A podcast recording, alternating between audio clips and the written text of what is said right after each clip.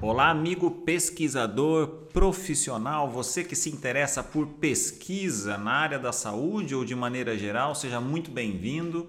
Você está aqui no canal Pesquise. Meu nome é Heitor Marques Honório e aqui nós vamos falar sobre pesquisa.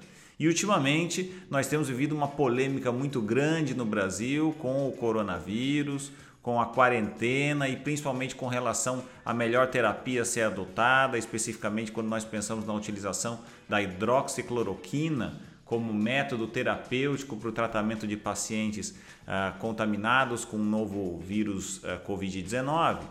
E essa polêmica se dá porque determinações presidenciais indicam um tratamento, parte da comunidade científica é contra e muitas vezes a população fica no meio desse cabo de guerra sem entender uh, em que lado se posicionar. E é sobre isso que nós vamos falar. Só que para entender um pouquinho dessa polêmica é fundamental nós falarmos sobre níveis de evidência científica. E esse é o assunto do canal Pesquise.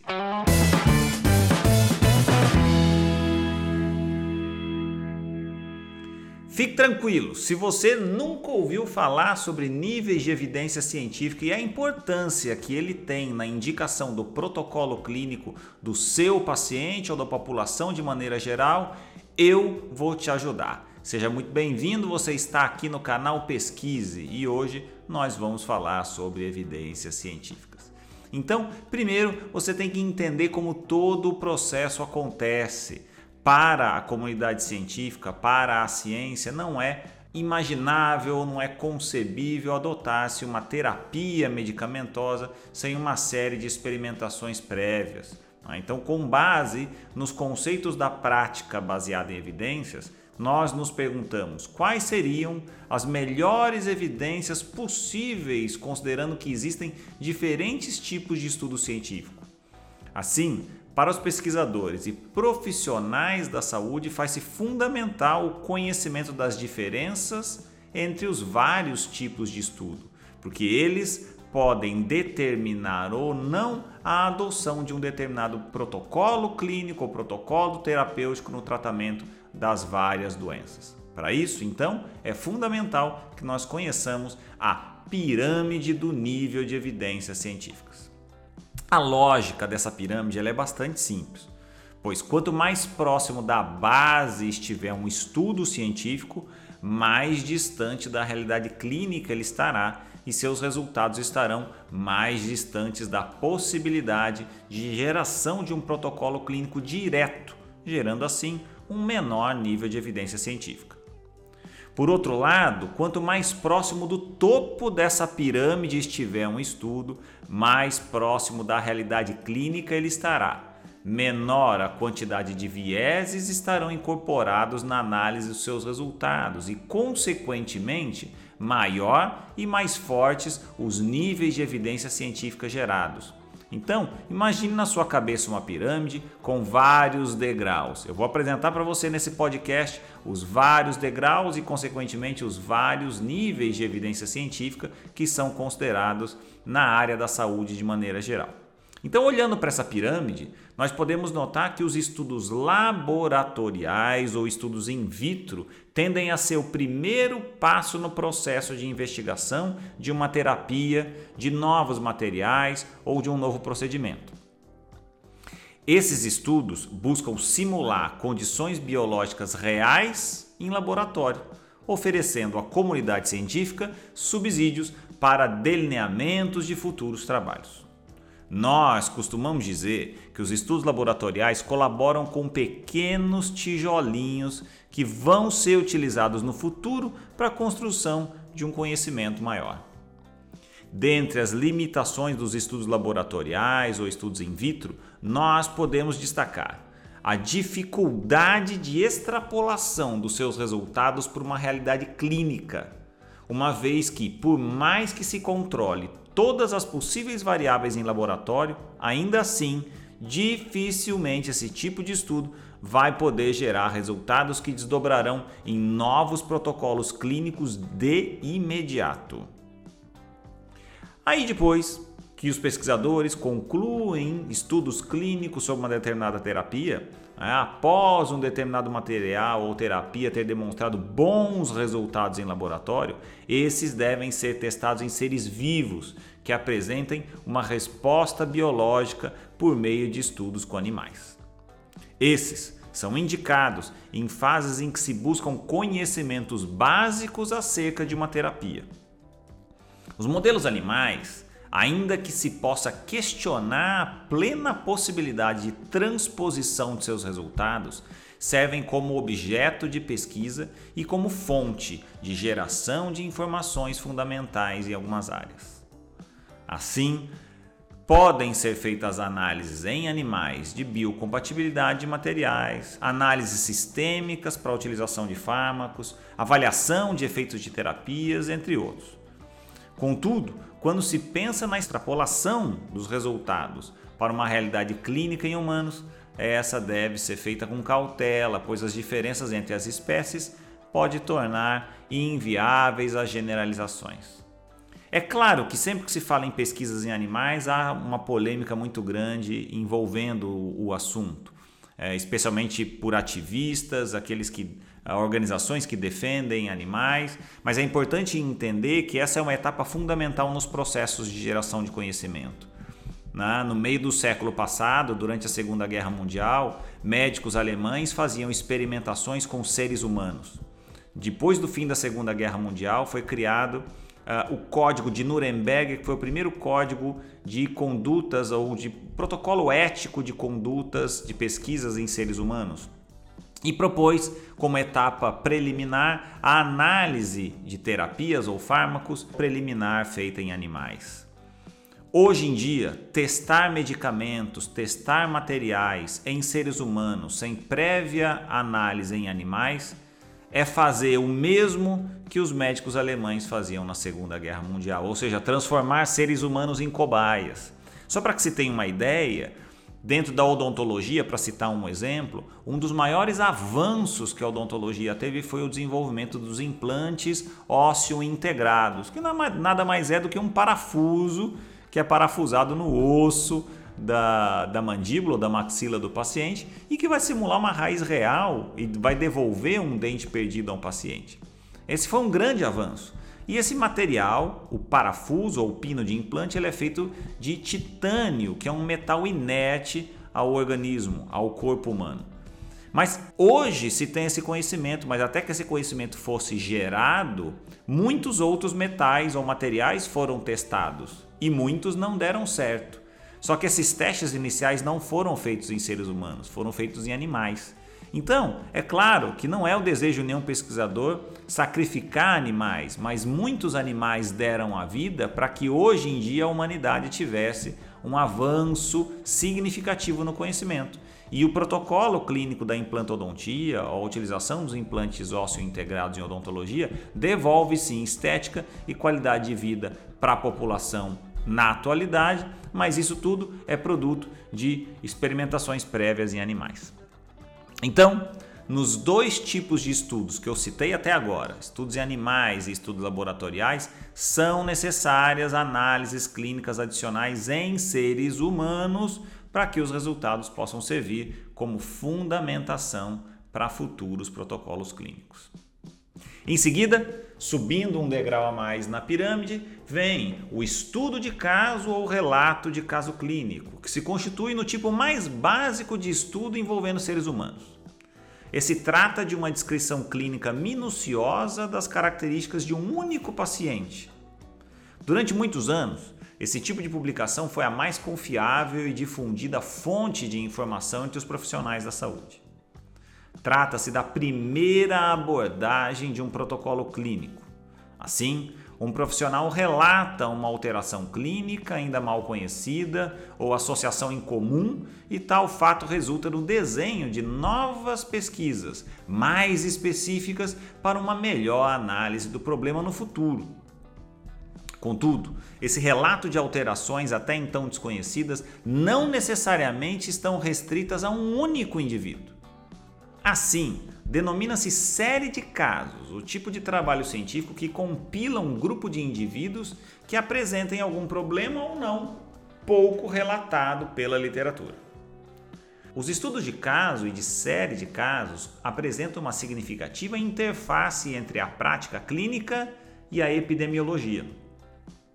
Só para que você tenha uma ideia, os programas de monitoramento epidemiológico frequentemente se utilizam de relatos de caso e de séries de casos para sugerir a ocorrência de novas doenças ou epidemias, pois o surgimento de vários casos até então desconhecidos, mas semelhantes, em um pequeno espaço de tempo, pode sugerir uma epidemia, exatamente como a que estamos vivendo no momento com o coronavírus em todo o mundo. Aí, a partir do relato da literatura apresentando doenças novas ou aquelas já suficientemente descritas, faz-se necessária a realização de estudos denominados observacionais, tais como estudos transversais, estudos do tipo caso controle e coorte. Então perceba, estamos subindo mais degraus da pirâmide. O próximo degrau, então, são os estudos observacionais, porque oferecem ótimas bases para o entendimento de uma série de doenças ou outros eventos de interesse pois o pesquisador pode somente observar a ocorrência de uma doença em indivíduos previamente divididos em grupos, baseados em alguma experiência ou exposição danosa. Isso é, nesse tipo de pesquisa científica, a alocação nos grupos baseada na exposição a um fator de risco não pode ser controlada pelo pesquisador. O primeiro tipo é o estudo transversal, em que se avalia a frequência de ocorrência de uma doença ou alteração, bem como um determinado efeito estudado em uma população específica. Nesse caso, a condição dos indivíduos avaliados quanto à exposição ou não a um determinado agente causal, assim como a presença ou ausência de uma doença, são avaliados em um mesmo momento. Nesse tipo de pesquisa, nem sempre é possível distinguir se a exposição precede a doença ou se a doença influencia na exposição do indivíduo, pois, como eu já disse, nos estudos transversais, a doença e a exposição são estudados ao mesmo tempo. Esse tipo de trabalho, os estudos transversais, são usualmente utilizados para o planejamento e delineamento de estudos analíticos, como os casos controle e coorte, além dos estudos experimentais, como os estudos clínicos randomizados, que visam avaliar as estratégias ou terapias para controle das doenças. Assim, no próximo degrau da pirâmide, nós podemos ver os estudos do tipo caso controle, em que um grupo de pessoas que possui uma determinada doença, denominadas grupo caso, além de um grupo de pessoas que não possuem a mesma doença, denominados grupo controle, são selecionados a partir de uma população. Usualmente, esses são estudos retrospectivos, pois o pesquisador parte da divisão dos grupos, caso e controle, para se investigar se no passado ambos foram ou não expostos a um determinado fator de risco. Ao final desse tipo de estudo, ambos grupos são comparados para se verificar se a exposição ao fator de risco está ou não associada à doença estudada e é feita quanto ao percentual de pessoas com e sem a doença que tiveram a exposição ou não ao fator de risco. Já os estudos de coorte, ao contrário dos casos controle, que são o próximo degrau da pirâmide, partem de uma divisão dos indivíduos avaliados em um grupo daqueles que foram expostos a um fator de risco para uma doença ou outros que não foram expostos, sendo em seguida acompanhados por um período de tempo definido para se avaliar se ambos manifestaram ou não a doença estudada. Normalmente, os estudos de corte são prospectivos, pois partem dessa exposição a um risco para se avaliar no futuro a sua influência na incidência da doença. Mas é importante destacar que esses estudos também podem ser retrospectivos. O estudo de coorte é aquele que oferece as melhores informações da causa das doenças e é a análise mais direta para a avaliação do seu risco, normalmente utilizando como medida de associação o risco relativo, Então, um exemplo que eu sempre dou em casos como esse é a relação entre o fumo e o câncer de pulmão. Eu posso desenvolver um estudo caso controle, por exemplo, avaliando essa relação, em que eu tenho indivíduos, por exemplo, do grupo caso que tem câncer de pulmão e do grupo controle que não tem câncer de pulmão e verificar no passado se eles foram expostos a um fator de risco, ou seja, o fumo. Eu posso também realizar um estudo do tipo coorte, em que eu tenho um grupo de indivíduos que fumam e um outro grupo que não fumam, e eu utilizo esses dados para avaliar por meio de um estudo prospectivo para saber o percentual de indivíduos que no futuro desenvolveu ou não câncer de pulmão. E esse seria um desenho de um estudo tipo coorte. Encerrando os estudos observacionais, nós podemos partir, por fim, o melhor, ou seja, aquele que temos ouvido falar muito ultimamente nos telejornais e atualmente é o tipo de pesquisa realizada com dados primários que oferece o maior nível de evidência científica quanto aos seus resultados, que é o estudo clínico randomizado. Temos ouvido falar muito dele ultimamente. E o principal objetivo desse tipo de experimento é avaliar o efeito de uma intervenção terapêutica ou preventiva sobre uma condição clínica ou doença. Nos estudos clínicos controlados randomizados, um grupo de indivíduos é submetido a um novo tratamento, chamado de grupo experimental. Eu posso pensar, nesse caso, hipoteticamente, na cloroquina. E um outro grupo de indivíduos é submetido a um tratamento usual né, para aquele determinado problema. E esse grupo é definido como grupo controle. Após um período de acompanhamento desses indivíduos ou pacientes, a alteração em relação à doença melhora ou piora, ou outro efeito de interesse é avaliado para cada participante da pesquisa. E os dois grupos são então comparados quanto aos valores encontrados do desfecho final. Estudos clínicos randomizados são definidos como gold standard ou padrão ouro, uma vez que possuem o desenho experimental ideal para o estudo das intervenções graças ao seu poder de minimizar o viés nas informações provenientes dos indivíduos avaliados. Entenda o seguinte, ouvinte: nenhum estudo experimental se aproxima tanto da realidade clínica quanto os estudos clínicos controlados randomizados. E, se bem delineados e conduzidos, têm a forte capacidade de criação de novos ou alteração dos protocolos clínicos até então vigentes. Só que desenvolver um estudo clínico randomizado não só não é fácil, como também não é a garantia de sucesso de uma terapia clínica ou de uma droga testada. Só para que você tenha uma ideia, uma droga testada dentro da pesquisa científica tem que passar por quatro fases. Primeiro, a fase 1, são os ensaios de farmacologia clínica e toxicidade no homem, primariamente relacionados à segurança e não à eficácia, e geralmente são realizados em voluntários normais. Tal informação frequentemente é obtida a partir de experimentos de doses escalonadas, então nenhuma dose cavalar é dada no início, nos quais um voluntário é submetido a doses crescentes da droga, normalmente na fase 1, são pesquisas feitas com 20 a 30 indivíduos.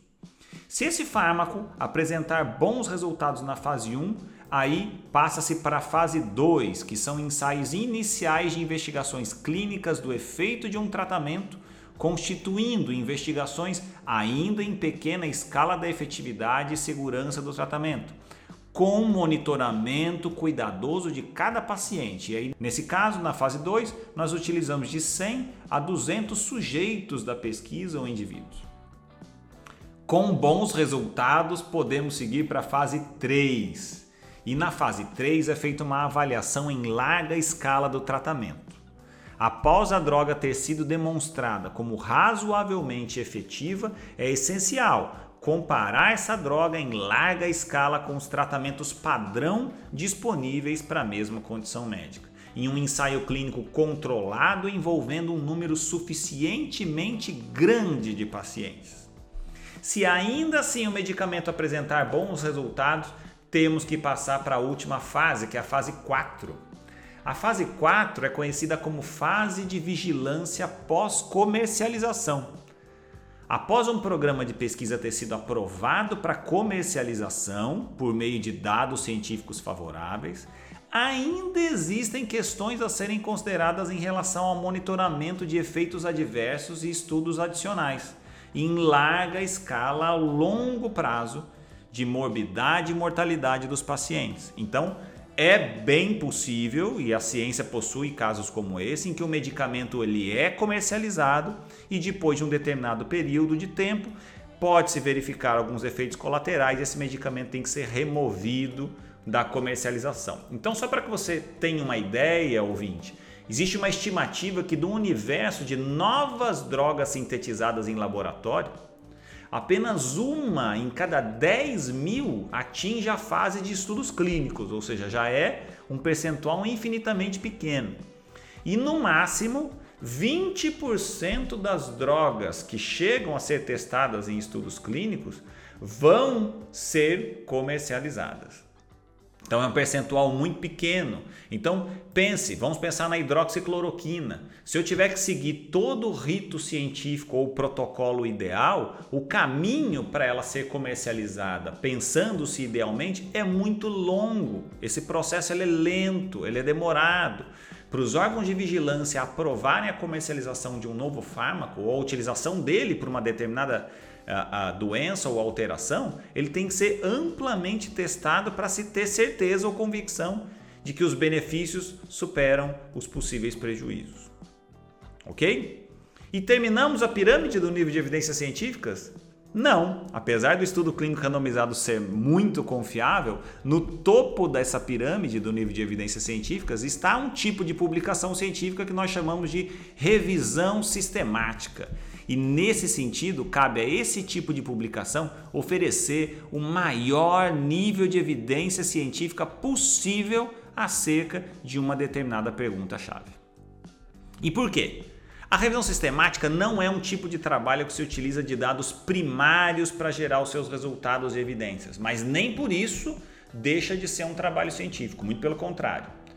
Esse tipo de trabalho é, portanto, uma pesquisa por si só e, por sua natureza, é capaz de abordar questões muito mais amplas do que os estudos isolados. Logo, as revisões sistemáticas são consideradas estudos secundários, pois reúnem estudos primários sobre uma determinada área de interesse. De fato, Entendo o que eu vou te dizer. As revisões sistemáticas se situam acima de todos os demais tipos de trabalhos científicos, porque têm o potencial de fornecer as implicações práticas mais importantes, uma vez que seus resultados baseiam-se na coletânea de uma série de estudos com forte qualidade e nível de evidência científica. De uma maneira bem simplista para que você compreenda como é feito esse tipo de pesquisa, o que uma revisão sistemática faz é buscar toda a informação científica disponível acerca de um determinado assunto, para em seguida compilar e analisar os seus resultados, gerando uma conclusão única sobre a pergunta inicialmente formulada. O que a revisão sistemática faz, então, de maneira resumida, é sintetizar a voz da ciência sobre um determinado assunto. Recentemente, nós publicamos um livro intitulado Fundamentos das Revisões Sistemáticas em Odontologia, em que nós damos mais detalhes sobre esse tipo de publicação. E já lanço um spoiler aqui no podcast do canal Pesquise. Em breve lançaremos a continuação, a extensão desse livro, intitulado Fundamentos das Revisões Sistemáticas em Saúde específico para todas as áreas da saúde que se interessem por esse tipo de publicação. Então fique atento, em breve mais informações aqui no canal Pesquise.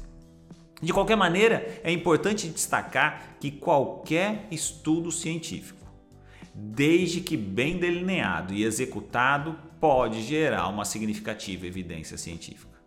No entanto, Fazendo-se uma análise comparativa, nem todos os estudos possuem o mesmo poder para isso.